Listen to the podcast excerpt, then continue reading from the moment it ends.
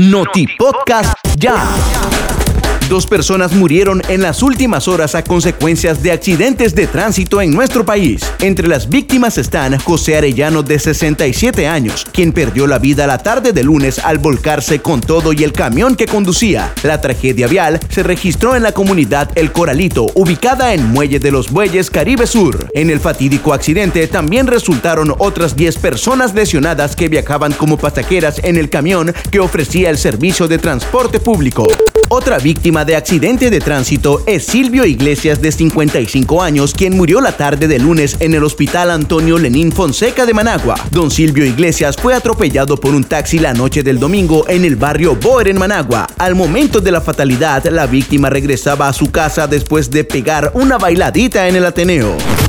Un caso de catalepsia puso con los pelos de punta a los pobladores del barrio El Calvarito en la ciudad de León. Se trata de doña Herminia Pastora de 50 años, quien fue velada aún estando viva, pues sus familiares creyeron que había fallecido, pero en realidad estaba inmóvil por los efectos de la catalepsia. Uno de los hijos se acercó al ataúd de doña Herminia y vio que su primogenitora movió un brazo, por lo que creyó que había resucitado. Horas después, los familiares dieron aviso al médico forense de León, quien determinó determinó que la señora tenía dos horas de estar fallecida, dado que muy tarde dieron aviso a las autoridades médicas y no pudieron hacer nada para salvarla.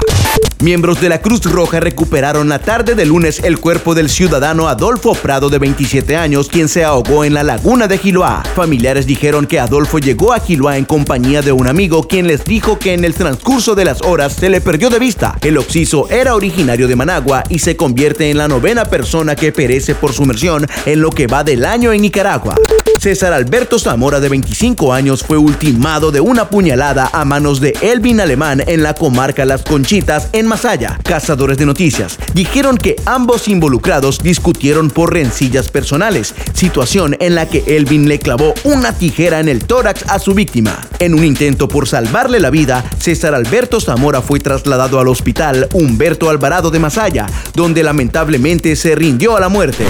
La Policía Nacional puso tras las rejas a los seis integrantes de la agrupación delincuencial conocida como Los Zambrana, quienes el pasado viernes despojaron de 80 mil córdobas a un comerciante de lácteos en la comarca Nahuaguas en el Ayote Caribe Sur. Al momento de la detención, a los amigos de lo ajeno se les ocupó dos escopetas calibre 12 y casquillos percutidos. Delincuentes y evidencias ocupadas fueron puestas a la orden de las autoridades competentes para su enjuiciamiento.